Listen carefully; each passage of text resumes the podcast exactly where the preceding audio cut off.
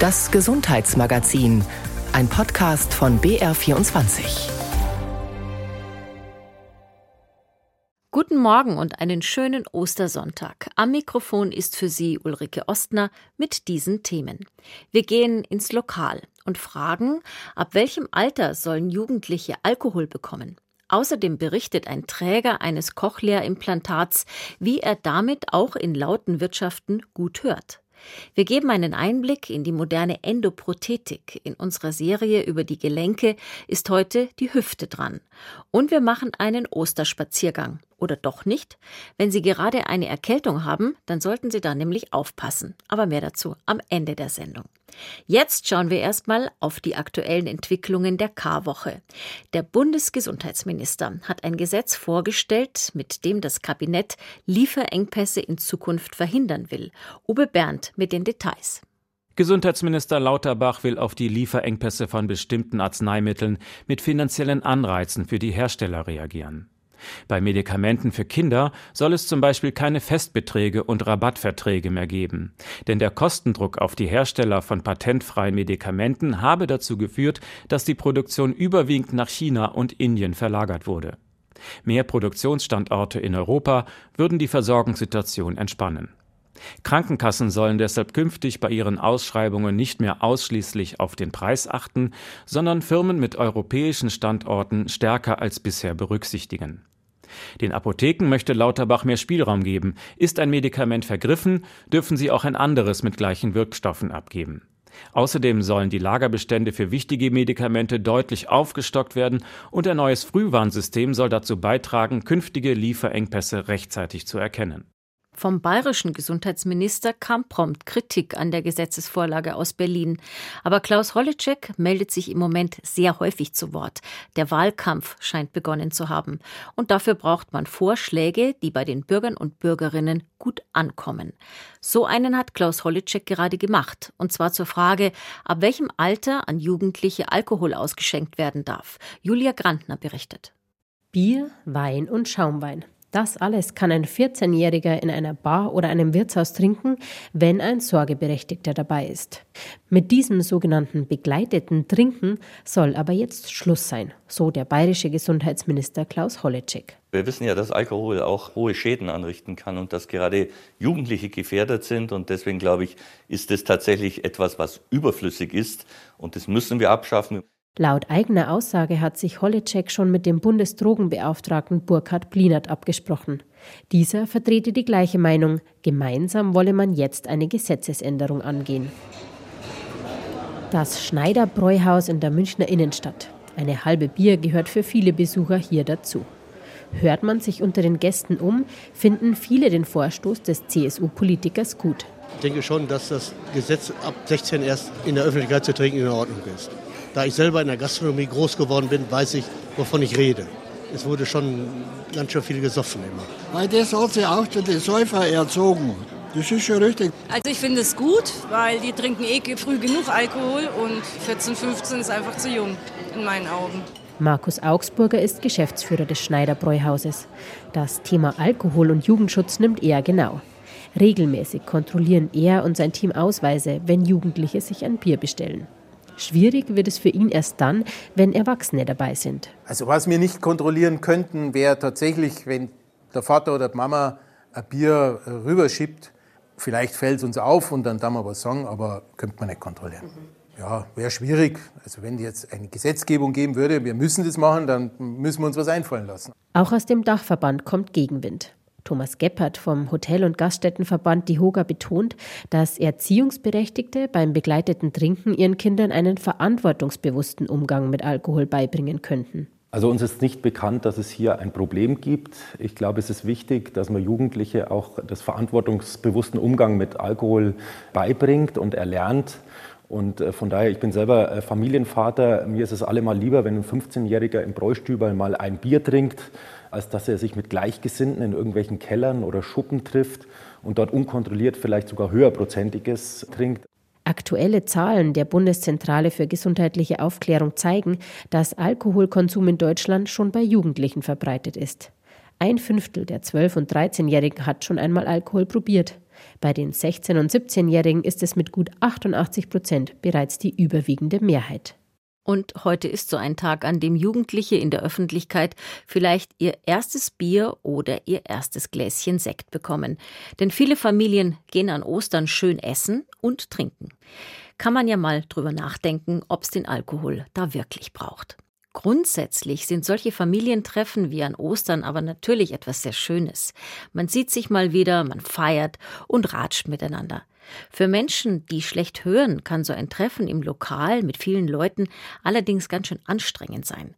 Gerade wenn normale Hörgeräte nicht mehr ausreichen, gibt es die Möglichkeit, sich ein Cochlea-Implantat, kurz CI, einsetzen zu lassen. Christian Sachsinger hat sich von einem CI-Träger erklären lassen, was die Geräte alles können. Der Münchner Dominik Andelshauser hat von Geburt an nicht gut gehört und mit den Jahren verschlechterte sich sein Zustand zusehends. Er hat das Ascher-Syndrom, eine genetisch bedingte Beeinträchtigung. Mit gut 30 sei er an der Taubheitsgrenze angekommen, erzählt er.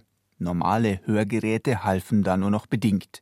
Vor allem abends beim Weggehen in Kneipen sei das ein Problem gewesen, sagt der heute 48-Jährige. Früher war es so, ich bin halt dann da gesessen, habe gelächelt, genickt und habe immer gehofft, dass ich keine Frage gestellt kriege. Inzwischen ist das Ausgehen kein Problem mehr, denn Dominik Andelshauser hat seit ein paar Jahren ein sogenanntes Cochlea-Implantat. Cochlea ist ein Teil des Innenohrs und erinnert an die Form eines Schneckengehäuses.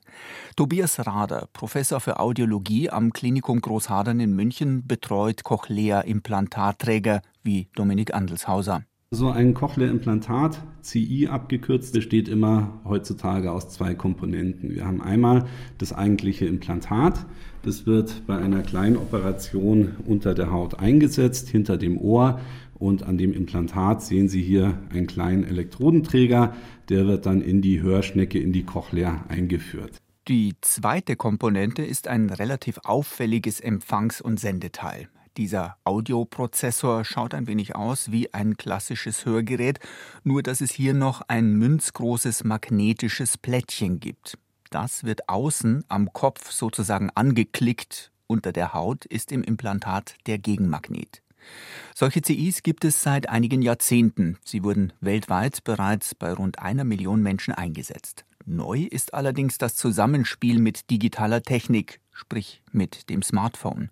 Die Kommunikation wird für die Patienten dadurch deutlich einfacher. So Sachen, die für Normalhörende selbstverständlich sind, telefonieren, das ist für Patienten jetzt mit CI durchaus eine Herausforderung.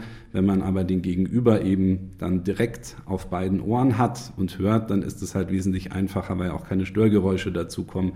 Dominik Andelshauser zückt sein Handy und führt uns das vor. Dafür ruft ihn Professor Rader von seinem Festnetztelefon am Schreibtisch aus auf dem Handy an. Jetzt klingelt Ich heb mal ab.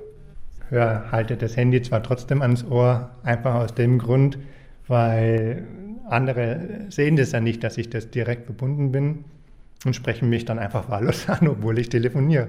Die Anbindung bringt außer dem Telefonieren noch andere neue Möglichkeiten. So lässt sich mit dem Smartphone die Hörhilfe lauter und leiser stellen. Man muss für Justierungen also nicht mehr extra zum Arzt gehen. Und dann gibt es noch den Restaurantmodus, der Dominik Andelshauser hilft, sich wieder an den Diskussionen zu beteiligen, sogar im Bierzelt. Das Programm dämpft dabei die Geräusche von hinten ab und man bekommt mit, was das Gegenüber sagt. Praktisch auch, die Hörhilfe funktioniert genauso als Kopfhörer. Ich höre damit sehr viel Musik. Bei dieser direkten Verbindung klingt es eigentlich richtig schön. Auch völlig ohne Störgeräusche. Es geht direkt ins Ohr. Es ist allerdings nicht alles perfekt. Gerade beim Telefonieren hakt die Verbindung zwischen Smartphone und CI oft.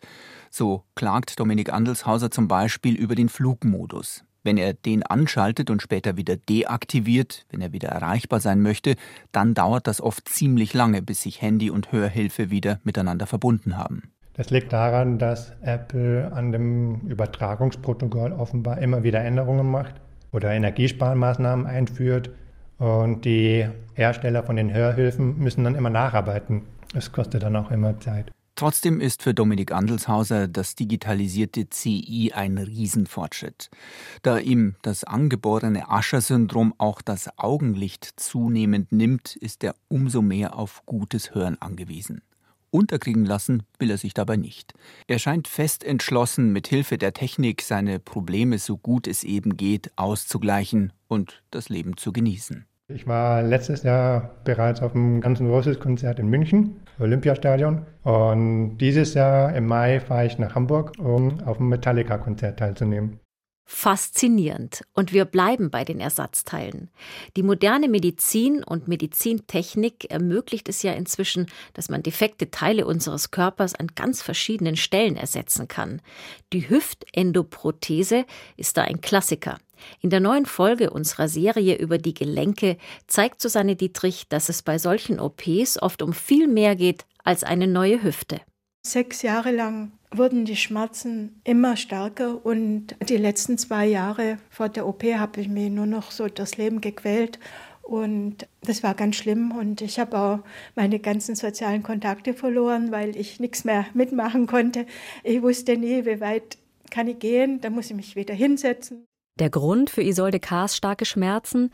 Arthrose in beiden Hüftgelenken. Ärzte sprechen auch von einer flächigen Knorpelabnutzung. Die Beschwerden der heute Anfang 60-Jährigen beginnen im rechten Bein und steigern sich über mehrere Jahre. Als man bei mir die Hüftarthrose festgestellt hat, da war schon der ganze Knorpel weg. Also da blieb mir gar keine andere Wahl mehr, als beide Hüften kurz hintereinander operieren zu lassen. Aus Angst vor dem Eingriff hätte Isolde K. die Operation gerne noch länger hinausgezögert. Aber da die Arthrose weit fortgeschritten ist und sich im rechten Hüftgelenk zusätzlich eine Zyste gebildet hat, bleibt ihr keine andere Wahl. Im Oktober 2020 lässt sie sich rechts, im April 2021 links eine Hüftgelenksprothese einsetzen. Grundsätzlich sollten vor einer Operation alle anderen Therapieoptionen ausgeschöpft worden sein, sagt der Orthopäde Dr. Till Zeitelmann, der sich auf die Therapie von Hüftgelenkserkrankungen spezialisiert hat. In der Regel machen wir dann erstmal eine konservative Therapie mit zum Beispiel Krankengymnastik, die sehr hilfreich ist, einer zeitweisen Anwendung von Schmerzmitteln, die antientzündlich wirken, oder auch mal einer Spritzentherapie, die auch sehr hilfreich ist. Und wenn diese ganzen Therapiemaßnahmen nicht so erfolgreich sind, dass der Patient zufrieden ist, dann kommt die Operation ins Spiel. Die Deutsche Gesellschaft für Endoprothetik empfiehlt, für die Operation einen Chirurgen zu wählen, der mindestens 50 Prothesen pro Jahr einsetzt. Auch zertifizierte Endoprothetikzentren, die das Gütesiegel Endozert der Deutschen Gesellschaft für Orthopädie und orthopädische Chirurgie tragen, sind gute Anlaufstellen. Bei Isolde K. werden zwei Endoprothesen, also künstliche Gelenke aus Titan mit einem Keramikkopf, minimalinvasiv eingesetzt. Das bedeutet, der Operateur nutzt die natürlichen Lücken zwischen den Muskeln und Sehnen, um an das Hüftgelenk zu gelangen. Sie werden beiseite geschoben, anstatt sie wie früher üblich zu durchtrennen und später wieder zusammenzunähen. Auf diese Weise wird die Muskulatur geschont. Früher mussten Menschen mit künstlichen Hüftgelenken einiges beachten. Keine Beugung über 90 Grad, Vermeidung von Innen- oder Außenrotation. Bei den modernen Operationsmethoden und Implantaten können sich Patientinnen und Patienten anschließend fast wie vorher bewegen, so Dr. Zeitelmann. Aktuell sehe ich da bei meinen Patienten kein Problem. Und diese muskelschonende Technik hat sich da einfach auch maximal zu einer Stabilitätsverbesserung hin bewegt und dadurch ist da auch keine große Problematik. Die größte Gefahr kurz nach einer Hüft-OP sind nach der Erfahrung von Dr. Zeitelmann Stürze. Deswegen empfiehlt er seinen Patientinnen und Patienten, obwohl die Hüfte im Prinzip sofort voll belastbar ist, die Gehhilfen nicht zu früh wegzulassen. Auch wenn man sich schon wieder relativ sicher fühlt, sollte man Krücken oder Gehgestelle je nach Gesundheitszustand etwa zwei bis vier Wochen nutzen. Aber schon kurz nach der Operation können Patientinnen und Patienten mit ersten Übungen beginnen. Im Krankenhaus wird schon intensiv geübt.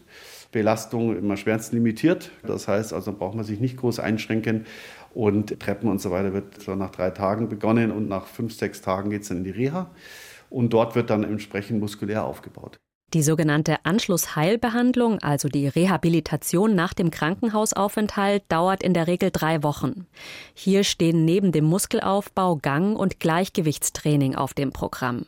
Nach der Reha-Phase sind sogenannte zyklische Sportarten mit gleichmäßigen Bewegungen ideal, sagt die Physiotherapeutin Katharina Lochbieler. Wir empfehlen sehr gerne zum Beispiel Walking, Schwimmen, die Patienten können sehr gerne spazieren gehen jeden Tag. alle normale Sportarten wie in Fitnessstudio gehen, ganz normalen Krafttraining, zu Yoga-Gruppe, Pilates-Gruppe. Lust am Sport ist sehr wichtig. Und die Patienten sind ja auch sehr dankbar, dass sie diese Sportarten, die die auch früher gemacht haben und geliebt haben, jetzt schmerzfrei machen können. Das kann Isolde K. nur bestätigen. Sie ist glücklich, etwa zwei Jahre nach den beiden Hüftoperationen dank der künstlichen Gelenke wieder ohne Schmerzen leichten Sport machen zu können. Gerne würde die Anfang 60-Jährige an einer Hüftsportgruppe teilnehmen. Aber da die Gruppenstunden nicht zu ihren Arbeitszeiten passen, kommt einmal pro Woche eine persönliche Trainerin zu ihr, mit der sie eine Stunde lang Übungen macht. Eine Gymnastikmischung aus Dehnen und Kräftigen der Muskulatur. Denn vor allem das lange Sitzen am Schreibtisch ist für Isolde K. eine Herausforderung. Weil dann spannt es meist um die Hüften rum, die Faszien und die Muskeln tun weh, wenn man so viel sitzt. Und dann muss ich manchmal selber nur Gymnastik machen und im Sommer gehe ich immer zum Schwimmen einmal die Woche. Gegen das lange Sitzen im Büro hat die Physiotherapeutin Katharina Lochbieler einen Tipp. Immer wieder vom Schreibtisch aufstehen und ein paar Schritte gehen. Dafür kann man sich zum Beispiel jede Stunde einen Wecker stellen. Auch einfache Übungen kann man in den Arbeitsalltag einbauen. Zum Beispiel ganz langsam führe ich die Hüfte nach hinten im Stand. Ich stehe auf linken Bein, dann führe ich die rechte Hüfte in die Extension, also genau geht nach hinten. Halte ich kurz, dass ich ja auch den Flexoren vorne Zeit gebe, dass die sich schön aufdehnen. Halte ich 10, 12 Sekunden und dann gehe ich wieder langsam zurück. Rücken halte ich gerade, tiefe Strukturen anspannen und dann kann ich das vier, fünfmal machen und dann kann ich mir wieder hinsetzen. Auch Isolde K. versucht, sich im Alltag möglichst viel zu bewegen, vor allem um die Muskulatur um die künstlichen Gelenke kräftig und geschmeidig zu halten. Sie geht viel zu Fuß, arbeitet so oft sie kann auf dem Balkon und macht alle zwei Wochen eine kleinere Wanderung. Also ich mache moderate Wanderungen und eigentlich nur flach, also so maximal zehn Kilometer. Und ja, und habe da auch wieder Anschluss gefunden Natürlich ist es besser, man muss sich erst gar nicht operieren lassen, aber ich bin so, so, so glücklich. Es ist ein Wunder für mich, dass kein Schritt mehr schmerzt und Bücken, oh, das war früher alles eine riesige Qual, ist ein Geschenk sich endlich wieder bewegen können. Das wünschen sich auch alle, die gern sportlich unterwegs sind, aber durch eine Erkältung gerade nicht so können, wie sie wollen. Das muss doch gehen, denkt man dann vielleicht. Aber Sabine Merz-Lerch hat bei ihren Recherchen gelernt, lieber nicht zu früh wieder lossporteln.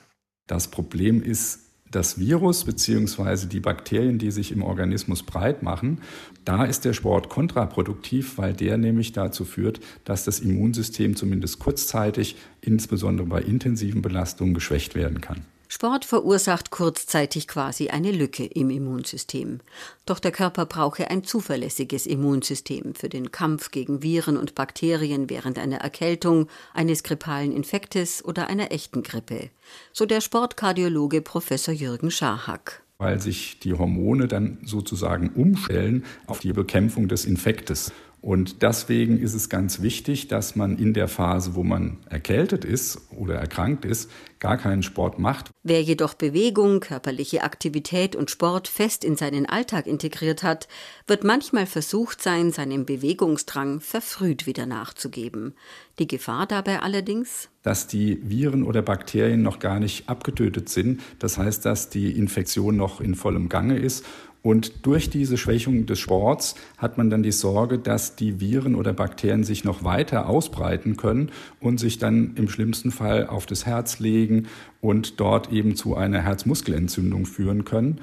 Und das sollte man unbedingt vermeiden. Und damit auch die Folgen einer solchen Herzmuskelentzündung, einer Myokarditis, nämlich Herzrhythmusstörungen, aus denen längerfristig auch eine Herzschwäche resultieren kann. Nicht nur Influenzaviren, also die Erreger der Grippe, begünstigen eine Herzmuskelentzündung, sondern auch die sogenannten Adeno- oder Rhinoviren, also diejenigen, die für Erkältungen und grippale Infekte zuständig sind. Wir wissen allerdings nicht so wirklich genau, bei den verschiedenen Infekten, und es gibt eine ganze Reihe von Viren, die zu grippalen Infekten dann führen, wie häufig so eine Herzmuskelentzündung denn da tatsächlich auftritt. So Professor Jürgen Scharhack. Er ist Mitglied des wissenschaftlichen Beirats der Deutschen Herzstiftung und er betreut U21-Sportler des Deutschen Fußballbundes. Trotzdem betont er, gehe es ihm explizit um Freizeitsportler. Auch für die gilt das, dass es hier zu einer Herzmuskelbeteiligung oder Organbeteiligung bei einem Infekt kommt. Auch da ist es wichtig, dass man eben den Infekt auskuriert und die Freizeitsportler oder Gesundheitssportler, die haben ja einen großen Vorteil gegenüber den Leistungssportlern, denn die haben Zeit. Die sollten diesen Infekt auskurieren, bis sie gar keine Beschwerden mehr haben, bis sie gut belastbar sind im Alltag. Ein Maßstab dafür kann sein, wenn man es zum Beispiel schafft, wieder mühelos Treppen zu steigen oder eine zügige Runde um den Häuserblock zu gehen. Und wenn das drei Tage etwa möglich ist, dann kann man so langsam die Belastung wieder steigern. Man fängt dann üblicherweise mit niedrigen Intensitäten an. Das bedeutet, dass man im regenerativen Bereich ist, also dort, wo man sich noch gar nicht wirklich anstrengt, wo es noch nicht zu einer Sauerstoffschuld kommt, wo ich mich gut unterhalten kann. Wenn man jetzt vorhat, am Ostersonntag einen ausgedehnten Spaziergang zu machen und war vorher erkältet, ist aber jetzt wieder im Alltag gut belastbar, dann kann man das sicherlich machen. Dann muss man jetzt nicht unbedingt 10 oder 15 Kilometer ganz flott gehen, sondern es reicht vielleicht der normale Osterspaziergang so über zwei, drei, vier Kilometer, wo man sich ganz normal unterhält. Ob Osterspaziergang, Bergwanderung oder Joggen, Regel Nummer eins für den Umgang mit Sport während eines Infektes aus Sicht des Sportkardiologen, weniger ist mehr. Das bedeutet keinen Sport beim Infekt. Dann zweite Regel, nach dem Infekt langsam wieder in den Sport einsteigen. Man vergibt sich nichts, wenn man mal eins, zwei, drei Tage mehr Pause macht oder früher mit einer Pause beginnt. Das Risiko, dass man Organmanifestationen aufgrund einer Virusinfektion oder einer bakteriellen Infektion bekommt, ist einfach zu groß. Da muss man vernünftig sein. Wurde eine Herzbeteiligung festgestellt, seien mindestens drei Monate Pause angeraten, sagt der Kardiologe. Dann sollten EKG, Herzultraschall und Belastungs-EKG zu Rate gezogen werden.